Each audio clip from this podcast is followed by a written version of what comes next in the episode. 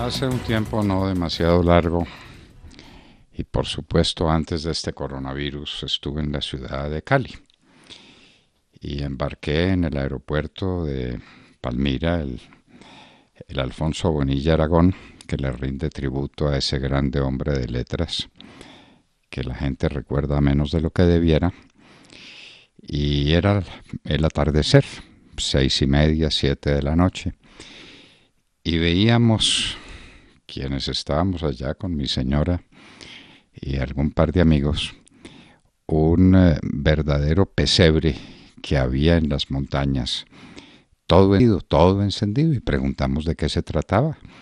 Y nos dijeron, no, son los eh, eh, cultivos ilícitos que están siendo tratados y para ser tratados por la noche necesitan luz. Era un verdadero pesebre lo que ahí había. Dije yo, pero ¿cómo es posible que las autoridades encargadas de controlar el tráfico de estupefacientes no lleguen a esos lugares? ¿Cómo es eso posible? No entendía. Ya lo he entendido. Ya lo he entendido y es que se trata de sitios indígenas. Y los indígenas no están sometidos a la ley colombiana.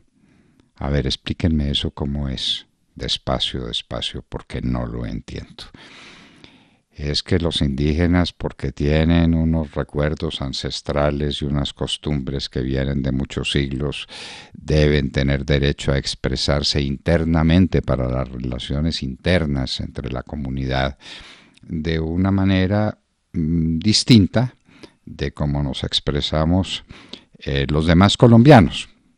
Bueno, ahí hay un tema de discusión complejo, pero vale la pena que pasemos por encima de él. Pero ¿cómo es posible que los indígenas puedan tener lugares visibles, perfectamente visibles para procesamiento o de coca o de marihuana? A esa distancia pues no podía saber de qué se trataba, pero ahora lo sé y lo confirmo, son centros de procesamiento de alucinógenos y las autoridades no hacen nada ah, porque son indígenas. Entonces uno se pregunta eh, somos del mismo país, estamos sujetos a lo que se llama tan pomposamente el Estado Social de Derecho, o los indígenas no solamente tienen derecho a manejar internamente sus relaciones de ciertas maneras y con eh, ciertas larguezas desde el punto de vista jurídico, pero además con el resto de los colombianos, entonces eh, cultivan la coca, procesan la coca o la marihuana o ambas cosas a ojos vista, en presencia de todo el mundo. Ahora viene esta famosa minga y esto nos trae unas preguntas em, pues que cuyas respuestas se pierden en el vacío. ¿Está vigente o no está vigente la norma que prohíbe concentraciones de más de 50 personas en Colombia? La respuesta es sí, para todos, menos para los indígenas que salieron del Cauca y que vienen pasando por Cali, por Armenia, por Ibagué, por Fusagasugá, ya no los dejaron entrar a Suache porque el alcalde de esa ciudad se puso los pantalones, se los amarró muy bien y dijo aquí no vienen, yo no tengo cómo recibir a, toda esta gente. Siguieron de largo su camino, donde salió a recibirlos la alcaldesa que le había pedido al presidente de la República que no los dejara llegar. Pero aquí llegaron. Más de 50, pues por supuesto. Se está discutiendo siempre entre si son mil u mil o mil. En todo caso, pues la norma no vale para nada respecto a ellos. De manera que están sometidos a un Estado de Derecho completamente distinto, hasta en las cosas más elementales. Los indígenas que vienen en la parte alta de las chivas están violando la ley y la están violando de manera ostensible y descarada. Allá no se puede viajar, pero ellos sí viajan porque ellos hacen lo que les da la gana y vienen y se asientan en estas ciudades y en estos pueblos, estamos tratando de averiguarlo. De Ibagué no sabemos exactamente qué pasó. De Bogotá ya está claro. El tiempo que pasen los indígenas tendrán desayuno, almuerzo y comida por cuenta de los bogotanos. Una atención gentil con ocho o con nueve mil personas durante no se sabe cuántos días, ¿Quién sabe cuánto tiempo se van a quedar los indígenas aquí? Nadie sabe. Ese es el secreto mejor guardado. Están desde luego empatando con las jornadas de protesta del 20 y 21, de manera que miércoles y jueves probablemente no haya actividad normal en la ciudad de Bogotá, que harto lo necesita para su recuperación económica, pero es que las cosas empiezan hoy. El miércoles y el jueves ya tendrán el apoyo de FECODE y de los otros eh, miembros del llamado Comité de Paro, que quieren hacer una manifestación muy importante a propósito de esta visita de los indígenas. Pero hoy les decía, ya vamos a tener dificultades ya hoy salen por la calle desde donde están del centro de, deportivo de, y subirán a la carrera 30, van a llegar a la calle 26, suben por la calle 26 a la carrera séptima, taponan toda la carrera séptima por supuesto y llegarán al centro, a la plaza de Bolívar. ¿Quién los autorizó? La alcaldesa seguramente que les autoriza todo. Pero hoy, hoy ya, lunes, no vamos a tener actividad normal en la ciudad de Bogotá. Eh, por ahora, entre las 63 hasta la Plaza de Bolívar. ¿Eso estaba previsto? No. ¿Eso estaba autorizado? No. Pero es que los indígenas son distintos. Los indígenas tienen unas reglas de comportamiento diferentes que no tenemos los demás colombianos. Y uno se pregunta, ¿por qué? ¿Por qué? Si se trata precisamente es de que compartamos una estructura jurídica que nos da la Constitución, que nos dan las leyes de la República, con ciertas flexibilidades elementales para que estas personas mantengan su identidad. Ah, no, pero no. Hay que darles tierra, cuántas se les ha dado. Los indígenas tienen muchísima más tierra de la que les corresponde por el número de habitantes que componen esas comunidades. Y entonces uno se pregunta, ¿por qué? Ah, no, porque son indígenas. Pero uno dice, bueno, al fin y al cabo las tienen bien explotadas, están produciendo para la comunidad mentiras. La gran producción lechera del departamento del Cauca se acabó, se redujo sustancialmente por cuenta de estas presiones de los indígenas sobre la tierra y en general los indígenas dicen por ahí, los que los conocen de cerca, que son malitos para eso de trabajar y que no les gusta trabajar y entonces la tierra es para contemplarla. A ver, expliquemos eso también. La propiedad tiene una función social.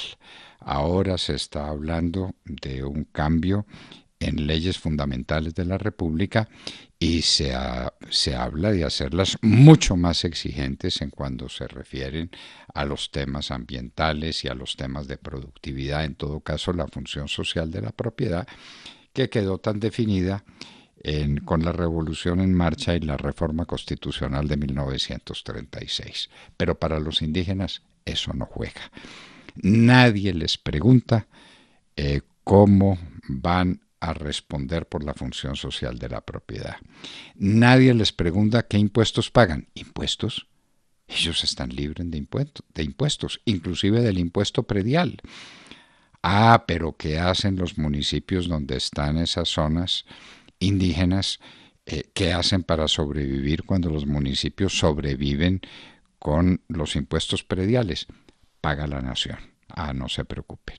El impuesto que no pagan los indígenas lo paga la nación. Entonces, mm, resumamos, no pagan impuestos, siembran coca y la procesan la que les da la gana y en el momento en que le da la gana a la vista de todo el mundo, eh, están sujetos a un régimen jurídico diferencial siempre en favor y hacen la minga y se vienen hasta la ciudad de Bogotá eh, celebrados y acogidos y patrocinados económicamente por los alcaldes de la zona.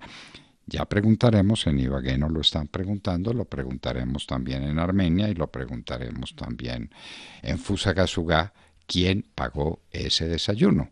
Hay un viejo decir que ya se volvió eh, tradicional en el argot colombiano de que no hay desayuno gratis. No, los desayunos no son gratis. Alguien los paga. ¿Quién los está pagando? ¿Quién asume esos costos? Y ahora esos indígenas se tienen que regresar y tienen que estar aquí en Bogotá con sus chivas, con su organización. ¿Quién está pagando todo aquello? ¿Por cuenta de quién es? ¿Lo estamos manteniendo nosotros?